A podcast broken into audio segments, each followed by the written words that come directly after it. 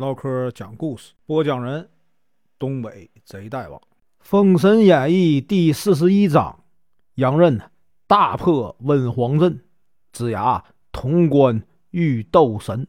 声明：本书由网络收集整理制作，仅供预览、交流、学习使用，版权归原作者和出版社所有，请支持订阅、购买正版。如果你喜欢，点个红心，关注我，听后续。徐芳听说龙安吉死了，大吃一惊啊！正急得火烧眉毛。九龙岛的道友啊，吕月求见。吕月说自己与姜子牙有不共戴天之仇。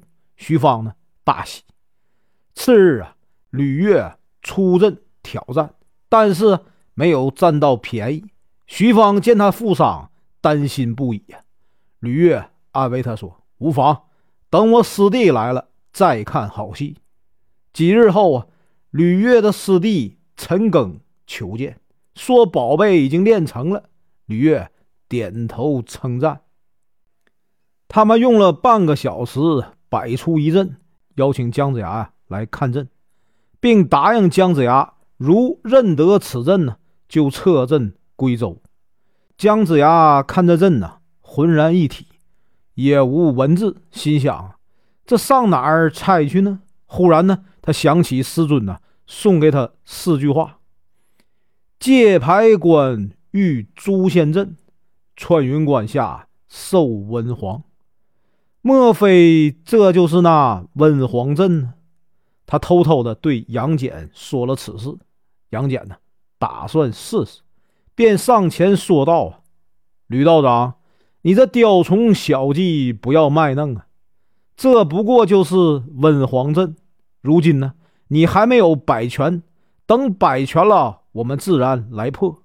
吕月大吃一惊，半晌呢没有说出话来。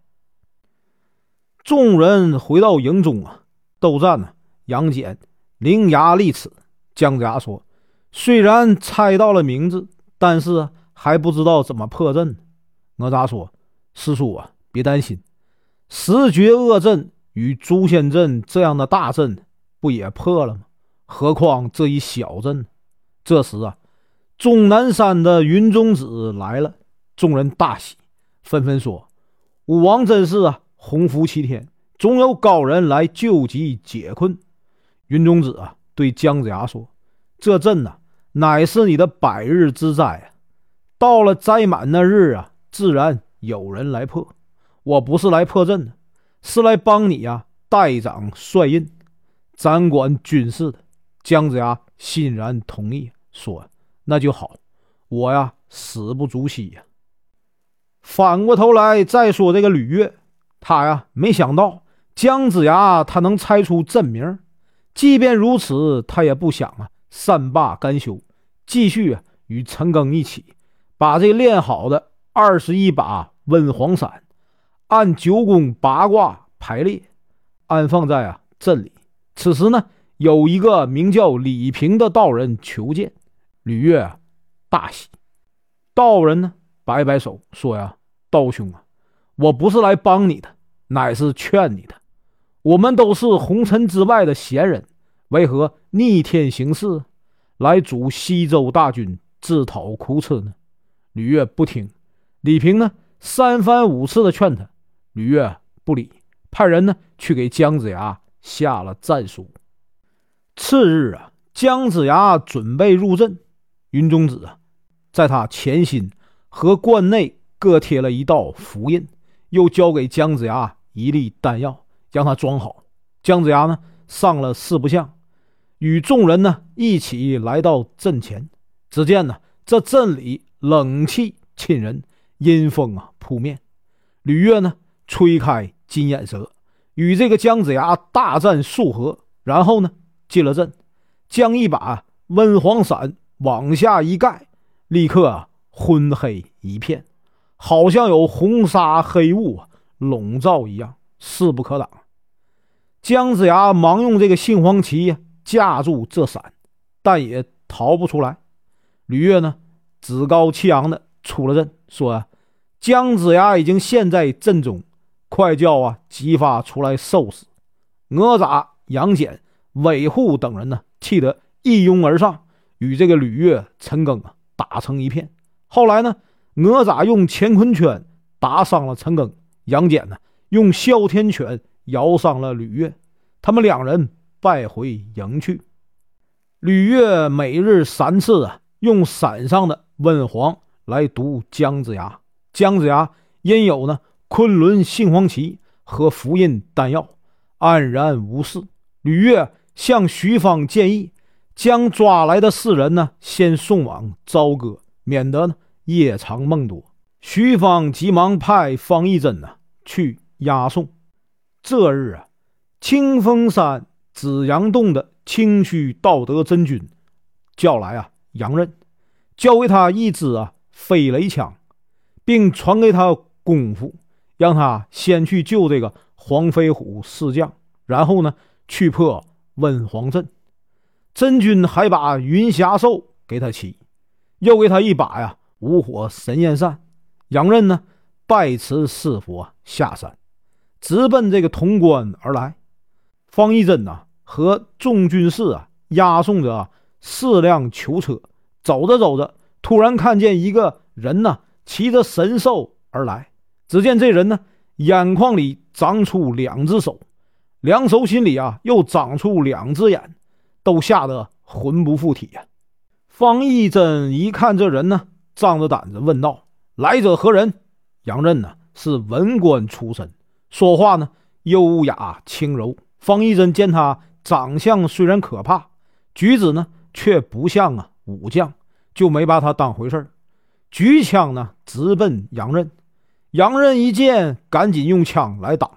他担心对方军士啊伤害被擒之人，未及数合，便拿出了五火神焰扇，照着方一珍一扇。此扇呢，真是厉害啊！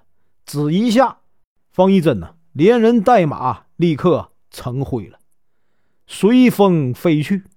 众兵吓得抱头鼠窜，纷纷的逃走。杨任把黄飞虎等人放出来，说呀。我是上大夫杨任，那个昏君呢，将我割去二目以后啊，多亏呢清虚道德真君救我上了山，将两颗神丹呢放在墓中，故此长成这样。今天呢，师傅特意派我来破温黄阵，还建议你们四人呢留在关里。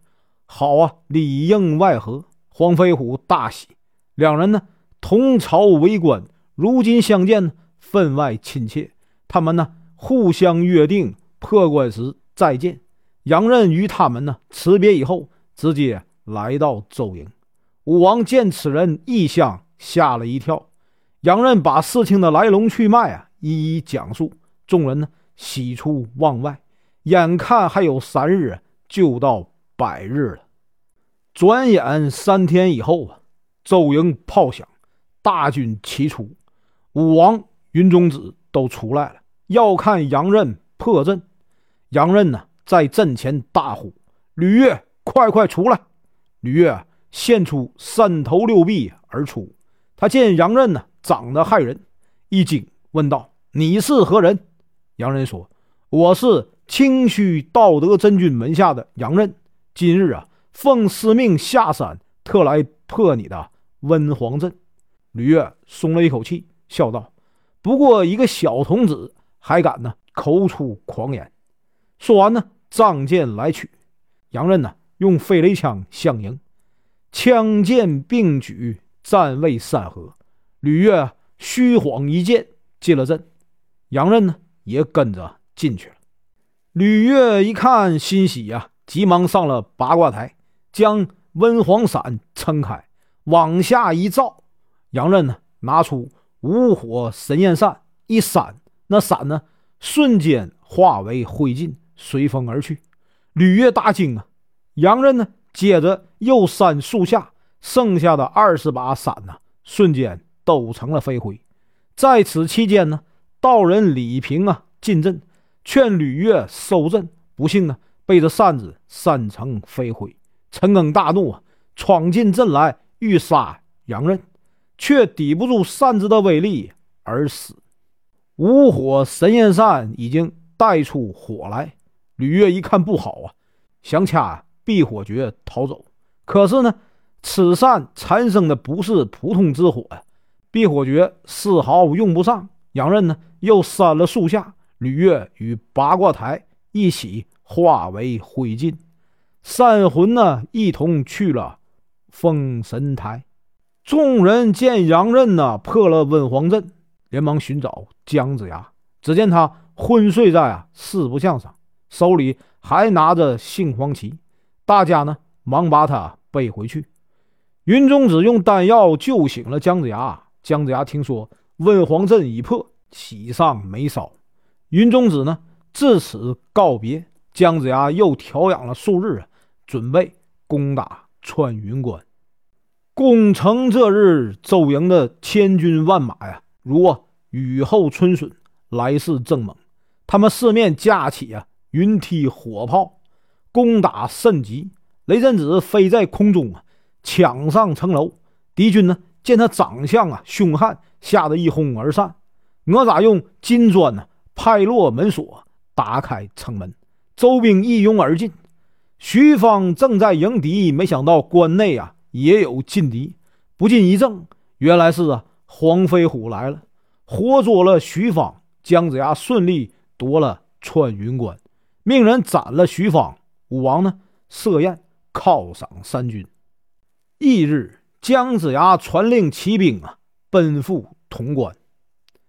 潼关的主将啊于化龙有五个儿子：于达、于兆、于光、于仙、于德，都是。英勇善战之人，于德呢还擅长道术。此时呢不在关内。于化龙听见呢关外炮声震天，知道周兵抵达，便对世子说：“呀，周兵一路过关斩将，不容小觑。”世子齐声说：“父亲放心，我等一身功夫正好对敌，看他到底呀有多大本事，能过这潼关。”于家诸子果然厉害，长子于达斩了太鸾，次子啊于兆用旁门左道之术啊杀了冀州侯苏护。姜子牙悲痛不已啊，苏全忠啊痛苦，要为父报仇，但中了于家三子于光的梅花镖，险些落马。姜子牙呢怒气天凶，亲自啊出阵要见于化龙。于化龙呢见姜子牙。出兵齐整，训练有素，不禁叹道：“听说姜尚善于用兵，果然呢，名不虚传呢。”这一战，苏全忠战于达，武吉战于赵，邓秀敌呀于光，黄飞虎啊赢于仙，转瞬间杀得天昏地暗。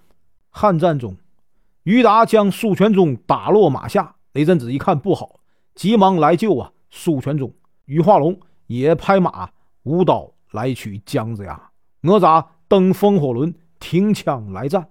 杨戬催粮而至啊，看阵前十人呢，五队啊打得昏天黑地，便暗中啊记起了哮天犬。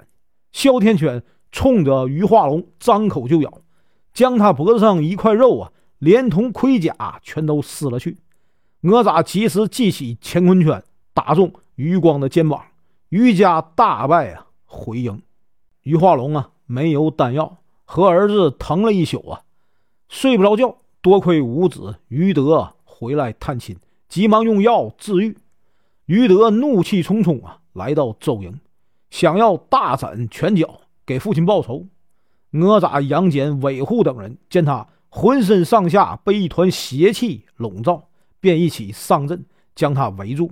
但他不能施展妖术，于德大败而归。姜子牙知道啊，于德是于化龙的儿子，猛地想到师尊给他四句话里的第三句：“谨防打造光仙德。”估计这五子不会啊善罢甘休，不禁呢忧心忡忡。果然，于德咬牙切齿地回到关内，用丹药治好自己的伤，心里暗暗发誓。不给你们点颜色看看，你们就不知道我的厉害。晚上呢，他让四位哥哥沐浴净身，自称有办法要周兵啊七天内全部死光。四人喜出望外，赶紧去沐浴。到了晚上一更，于德呢拿出五张手帕，分别是青、黄、赤、白、黑五种颜色。他按顺序铺好，让哥哥们站在手帕上，又交给每个人一个小斗，说呀：“我让你们往下泼，你们就泼，你们不用一刀一剑，也照样让他们死得干干净净。”说完呢，他开始做法，记起了五方云，大家一起呢来到周营上空，将五斗毒豆泼到四面八方，直到啊四更。次日。周营中啊，上至武王，下至兵将，全都发烧了，烦躁不安。三日内呢，全军上下浑身都是痘疹，疼得不能下地。到了第六日，姜子牙的呼吸困难，浑身上下都变黑了，甚是可怕呀。还是只有那哪吒和杨戬无事，两人急得团团转，说呀：“又是和吕月一样的情形。上次呢？”咱们还有城墙可挡，这次平地扎营，他们打来，这可如何是好啊？此时呢，于达想要趁机杀进周营，但被于德拦住了。何必动兵呢？咱们就坐等着他们自灭，岂不更美？这对周兵来说呀，真是不幸中的万幸啊！黄龙真人和玉丁真人及时赶来查看众人的病情。玉丁真人安慰姜子牙说：“呀，到如今呐，你这七死三灾已经满了，你呀且忍忍。我这就叫啊杨戬去火云洞求仙药去。”杨戬奉命，急忙带着师傅的信赶赴火云洞。符仪和神农啊看过书信。忙取啊三颗仙丹给杨戬，神农呢又将参马草送给杨戬，说以后再遇此病，这草啊能救天下苍生。杨戬呢拜谢后急忙赶回，众人吃了仙丹，斗人之毒啊霎时全灭。众门人比凡人好得快，一会儿呢就生龙活虎了，只有个个脸上留有疤痕。他们气得摩拳擦掌，巴不得立即取了潼关，以报此仇。到了第八天，于化龙带五子上关，打算呢看好戏。谁知周营众人呢，个个谈笑风生，精神如常。于家父子顿吃一惊啊！于达忍不住的埋怨说：“要是当初趁着他们患病，一网打尽多好啊！”于德一看，事已至此，便说。必是有人呢暗中帮助他们。既然这样，咱们还是趁着他们现在体虚，将他们斩尽杀绝吧。于是呢，余家六人披盔挂甲，带兵出关，如暴风骤雨般呼啸而来。姜子牙与众人就等这一天呢，立刻全体出动，大战余家父子。只见哪吒三头八臂，金吒木吒气势汹汹。尾护怒火中烧，杨任呢腹中生烟，雷震子声如霹雳，李靖啊满腔怒火，龙须虎足踏水云，争先恐后的杀了出来。这场激战呢，于达被尾护的降魔杵所灭，杨任呢将于仙、于兆扇成飞灰，于光被雷震子啊一棍打死。于德大怒，直奔姜子牙。姜子牙记起打神鞭，将他打翻在地。李靖一戟将他刺死。余化龙见五子阵亡，万分的绝望啊，在马上大呼说：“纣王啊，臣守关无力，只好以死尽忠了。”说完呢，就自缢而亡。姜子牙念余化龙一家忠烈，命人将他们厚葬。周兵得了穿云关。黄龙真人说：“前面就是万仙阵了，还是安排武王和体弱的军兵在此休息。我们呢，先领人马前去，造炉棚啊，席殿迎接师尊。过了万仙阵，我等的结束啊，就都满了。”姜子牙大喜啊，忙去安排。几天以后啊，他们在万仙阵旁四十里处扎好营盘，建好啊炉棚。三山五岳的上仙陆陆续续的都来了，大家呢脸带喜色，因为今日之会啊，正好完成众人的一千五百年的结束，从此啊可以脱离红尘俗世，专心修道了。大家呢都盼着这一天。在万仙镇的金陵圣母啊，看见燃灯道人头顶出现山花，冲上天空，知道玉虚门下的众道人来了。于是呢，他发出一雷啊，震开万仙阵。只见万仙阵中层层叠叠接踵摩肩，都是截教道人，人数之多，长相之奇，真是杂乱不一呀。燃灯。与众仙彼此说：“截教真人人品参差不齐呀，真是枉费心力，难免自取其辱啊！”本文结束，感谢观看，请听后续。